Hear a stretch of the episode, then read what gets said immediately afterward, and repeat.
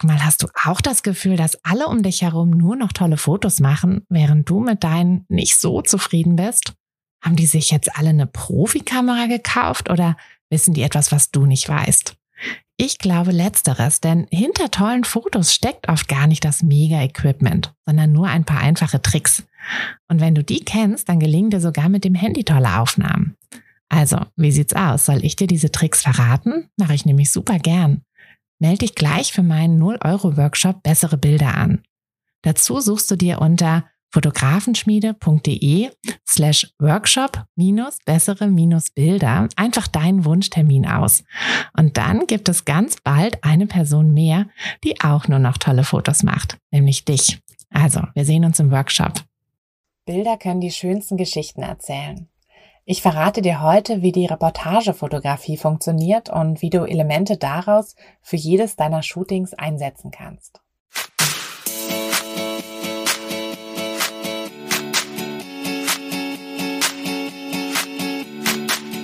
Herzlich willkommen zu einer neuen Folge vom Fotografenschmiede, der Podcast. Dein Podcast, wenn du dir ein eigenes Fotografenbusiness aufbauen willst, aber an der einen oder anderen Stelle noch etwas Starthilfe brauchst.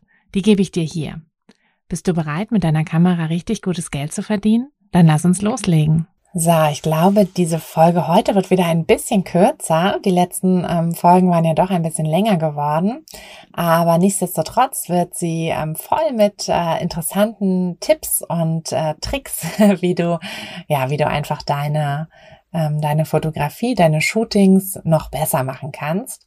Und heute möchte ich dir dafür ein paar Elemente aus dem Storytelling, aus der Reportagefotografie ans Herz legen und ja, ein paar Tipps an die Hand geben.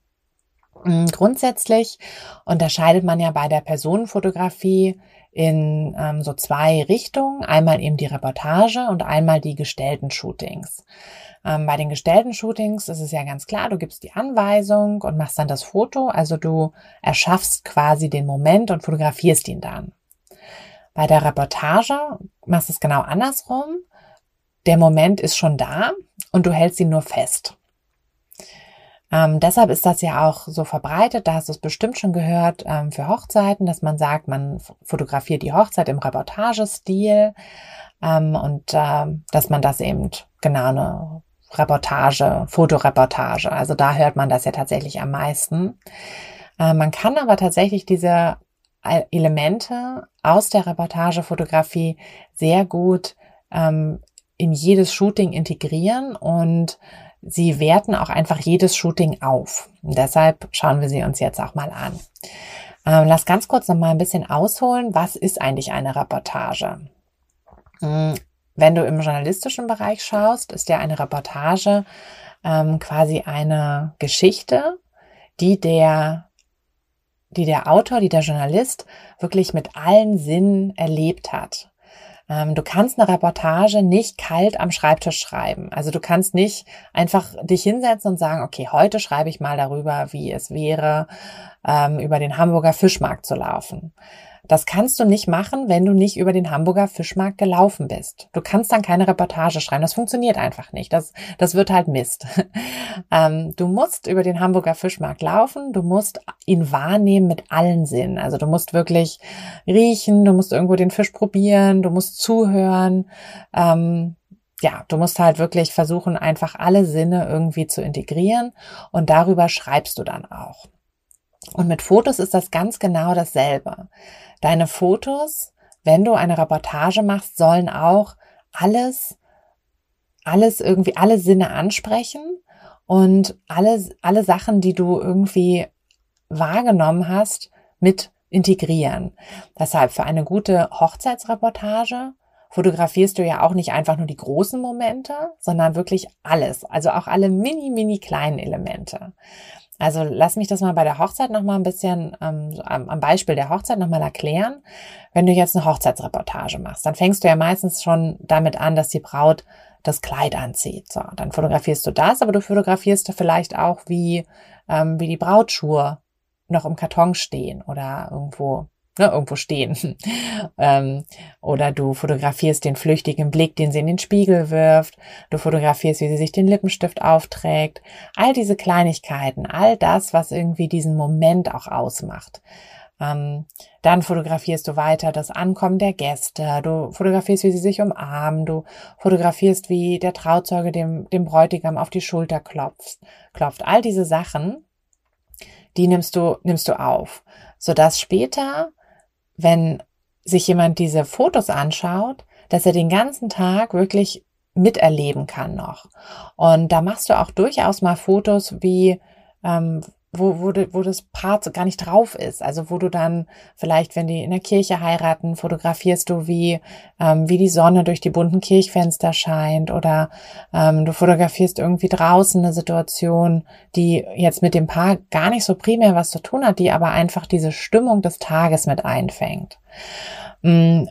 Du fotografierst dann natürlich auch wieder die ganzen großen Momente, den Einlauf der Braut, den Ringwechsel, den Kuss, aber eben auch die ganzen kleinen. Du fotografierst die Tränen der Mutter, du fotografierst, wie Oma und Opa Händchen halten und all diese, all diese kleinen Momente, das fotografierst du alles, wenn du eine Reportage fotografierst. Sodass, wie gesagt, am Ende des Tages du so viele Fotos hast, dass die den Tag immer wieder und wieder erleben können. Und da das ja das Hauptziel der Hochzeitsfotos ist, nicht nur, dass, dass sie sich irgendwie ein schönes Foto von sich an die Wand hängen, sondern dass sie eben auch in ihrem Hochzeitsalbum blättern, dass sie auch in 10, 20 Jahren noch in ihrem Hochzeitsalbum blättern ähm, oder in 50 Jahren und sich denken so, oh ja, das war so ein schöner Tag und jetzt durch diese Fotos erlebe ich ihn wieder. Das ist der Sinn von Reportagefotografie, dass sie einfach die Situation nochmal erleben. Und dafür fotografierst du eben nicht nur das ganze Große, sondern wirklich alles drumherum. Alles, was, was irgendwie mit, mit, mit rein, reinkommt. Die Deko, die, ähm, die Sonne, die, die Gäste, alles. Ähm, und für ein normales Shooting kannst du da eben auch ganz viele Elemente einfach auch mit anwenden. In einem normalen Shooting würde ich deshalb, also auch bei einem mit normalem Shooting meine ich jetzt eben so ein Paar-Shooting zum Beispiel, nicht alles anleiten. Lass auch einfach mal laufen. Lass die, lass die Leute, wenn es irgendwie funktioniert, wenn sie anfangen, ähm, so ein bisschen zu schmusen oder so, dann lass sie das machen und fotografier einfach. Denn in dem Moment, wo du aufhörst anzuleiten, ähm, fängt das Ganze an, so ein Eigenleben zu entwickeln. Ähm, ich weiß, ich habe in den letzten beiden Folgen ja so ein bisschen den Fahrplan gegeben für, ähm, für ein Paar-Shooting und auch für ein Kindershooting. Mhm. Da ging es natürlich schon auch darum, dass du, dass du dir so ein Konstrukt baust, dass du, ähm, dass du den, dass, dass du das Shooting immer nach einem bestimmten Schema ablaufen lässt, dass du darauf vorbereitet bist, dass du wirklich dem, ähm, dem Paar ähm, oder halt der Familie das Gefühl gibst, du weißt, wo es lang geht, du weißt, was gemacht werden muss und du nimmst sie an die Hand. Ähm, sie müssen sich um nichts kümmern. Du sagst, was gemacht werden sollte und wie es gemacht wird und nimmst sie einfach halt, nimmst sie mit auf diese, auf dieses Fotoshooting. Und das solltest du auch auf jeden Fall machen. Also du solltest dieses Grundkonstrukt äh, auf jeden Fall ähm, haben, im Kopf haben. Aber in diesem Grundkonstrukt ist ganz viel Platz. Und diesen Platz, den kann, kann einfach das Paar ausfüllen oder die Familie mit Sachen, mit, ähm, ja, eben mit, mit eigenen, mit eigenen Posen, mit eigenen Ideen. Also wenn du merkst, dass irgendeine Pose sich gerade so ein bisschen anfängt, so ein Eigenleben zu entwickeln, dann lass es zu. Weil dann kommst du auch schon in den Bereich der, der Reportage, indem du einfach das dann mit mit festhältst. Also lass die Leute auch mal laufen, lass die Situation auch mal laufen und fang dann einfach diese Momente ein. Und dann, ähm, was du auch mit aus der, aus der Reportagefotografie nehmen kannst, ähm, fang auch kleine Sachen mit ein, also Details. Ähm, man neigt dazu, wenn man jetzt gerade mehr zum Beispiel ein Paar-Shooting macht, dass man wirklich auf jedem Bild einfach immer das Paar, so wie es halt so in, in, groß quasi drauf hat. Also klar, manchmal hat man nur die Gesichter drauf, äh, manchmal hat man halt den, das gesamte Paar so, also de, den gesamten Menschen drauf. Aber mach doch mal Details, mach doch mal nur die Hände oder vielleicht nur irgendwie von hinten die Haare, die im Wind flattern oder so. Trau dich mal wirklich ein bisschen dichter ranzugehen und eben so ein paar Details auch mit aufzunehmen. Das gibt so schöne Bilder. Ähm, auch wenn du zum Beispiel bei, ähm, bei, bei Familienfotografie, mach einfach mal nur die Hand des Kindes, wie sie an der Hand der Mutter ist. Also gar nicht das Kind noch mit drauf und auch nicht die Mutter mit drauf, sondern wirklich nur so ein paar kleine Details. Oder halt eben so von hinten, dass, dass dann die so halb noch mit drauf sind oder so. Aber trau dich mal, einfach ein paar Details zu machen. Und mach vielleicht auch mal Detailbilder von der Umgebung. Also wenn ähm, wenn du jetzt irgendwie so eine Situation hast, dass du, ich hatte jetzt neulich gerade ein Shooting, da ähm, waren wir im Wald und dann war halt die Frage, okay, jetzt sollen sie sich mal an einen Baum dran lehnen, welchen Baum wollen sie? Dann haben sie irgendwie diesen einen Baum gefunden, den sie total toll fanden, wo sie dann ewig noch über diesen Baum geredet haben. Ja, dann mache ich doch auch mal ein Foto noch von dem Baum. Einfach, ich kann ja das Foto einfach mitgeben noch. Also wenn äh, ich mache das tatsächlich so, dass ich die Bilder in digitaler Version als Online-Galerie dem Paar zur Verfügung stelle. Ähm, so habe ich halt ein paar mehr Bilder. Wenn ich jetzt natürlich sage, ich ähm, habe in meinen Paketen das so, dass ich nur fünf Bilder ausdrucke, okay, dann wäre es irgendwie blöd, wenn ich bei einem Paar-Shooting eins von den fünf Bildern ähm, denen einen Baum verkaufe. Hm, aber wenn ich sowieso denen also eine größere Auswahl von Bildern gebe, dann dann, dann gebe ich immer gerne noch einfach so ein paar Bilder, die jetzt mit dem Shooting gar nicht so direkt was zu tun haben, mit rein, aber einfach, das Paar wird sich an die Situation erinnern. Und das wird dann noch mehr dieses Drumherum auch quasi den wieder äh, vor, vor, vor die Augen rufen. Also die werden sich dann ähm, wieder mehr an die Situation an sich erinnern und werden noch mehr ein gutes Gefühl, also das gute Gefühl, was sie ja während des Shootings hatten, werden sie dann noch mehr quasi nach, den, nach dem Shooting beim Anschauen der Bilder wieder haben. Deshalb, also wenn sich irgendwelche, irgendwelche lustigen Sachen ergeben zwischendurch, ähm, dann fotografiere sie einfach mal und, und, und schau einfach, was sich daraus ergibt habe, wie gesagt, immer dieses, ähm, dieses Grundkonstrukt, aber versuche einfach möglichst viel noch laufen zu lassen und möglichst viel dazwischen, ähm, dazwischen nicht zu planen. Und ich denke, da hilft es dir auch wieder, wenn du eben diesen Fahrplan ähm, im Kopf hast, weil du dich dann nicht zwischen den Bildern darum kümmern musst, was du als nächstes fotografierst. Ne? Wenn du, wenn du dein, dein Shooting nach so einem Fahrplan ähm, ablaufen lässt, dass du dir vorher halt überlegst, okay, ich bin jetzt in der, der Umgebung und ich mache die und die Bilder, die und die Posen so ungefähr. Ähm, wenn du das vielleicht auch öfter machst, dass du es dann auch wirklich ähm, verinnerlicht hast, richtig, dann hast du natürlich so eine Routine drin und dann weißt du, okay, als nächstes gehen wir dahin und machen das und das Bild. Dann musst du nicht, während du dahin gehst, daran denken, okay, jetzt guck mal, jetzt muss ich dahin gehen, muss ich erstmal da gucken, wie sieht es da eigentlich aus und so. Das musst du halt, wenn du es vorher gut planst, musst du das ja alles nicht machen. Und dann kannst du die Zeit eben auch noch nutzen, um ein paar Fotos zu machen. Das mache ich auch immer ganz gerne, dass wenn die Leute dann einfach von also wenn man irgendwie einen kurzen Weg zwischen den einzelnen Locations hat, ähm, irgendwie sei es, dass es drei, vier Meter sind, ähm, dann ist das eine Situation, wo sie sich ja nicht fotografiert und nicht beobachtet fühlen. Und da kann man auch einfach noch mal ein paar schöne Fotos machen. Ähm, erstaunlich schöne Fotos. Es muss nicht immer funktionieren. Es kann auch sein, dass die Fotos nicht gut werden. Dann ist es halt so. Also da hast du ja dann auch nichts verloren. Aber es kann halt sein, dass du eben was gewinnst, dass du da schöne Fotos noch machst, dass du durch Zufall ähm, in der Situation tolle, tolle Bilder hast.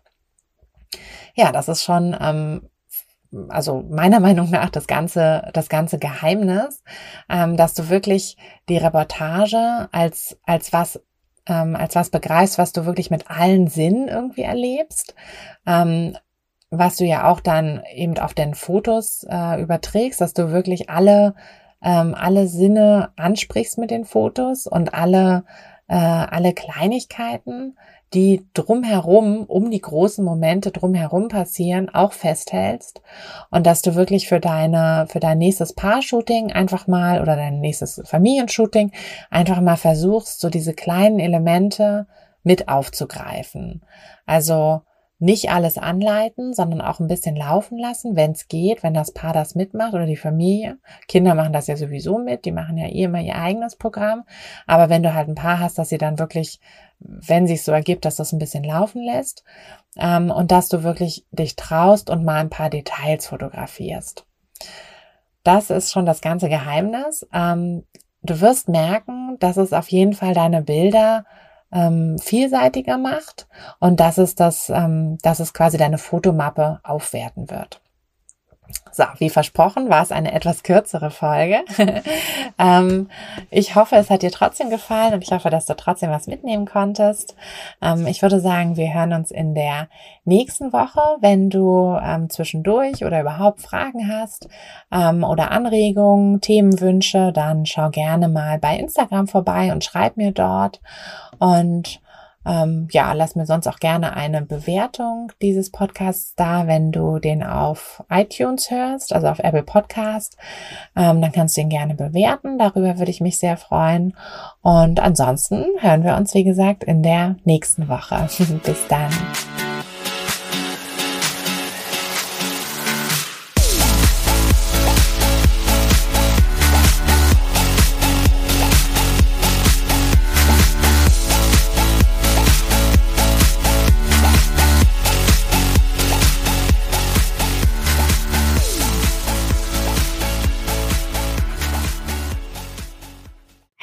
Fotografin, hast du dich schon auf die Warteliste für die nächste Business-Kursklasse gesetzt? Nein? Weil du noch keine Fotografin bist oder weil du keine sein möchtest? Weißt du, was ich glaube? Dass du schon viel weiter bist, als du vielleicht denkst und dass du nur noch etwas Hilfe bei den konkreten Schritten in dein Fotobusiness brauchst und jemanden, der dich unterstützt und dir bei Fragen und Problemen weiterhilft. Genau das also, was du im Businesskurs bekommst. Deshalb setz dich am besten gleich auf die Warteliste unter fotografenschmiede.de slash business-kurs. Und dann verwandeln wir bald gemeinsam dein Herzklopfen für die Fotografie in dein Herzensbusiness. Denn dafür bist du doch hier, oder?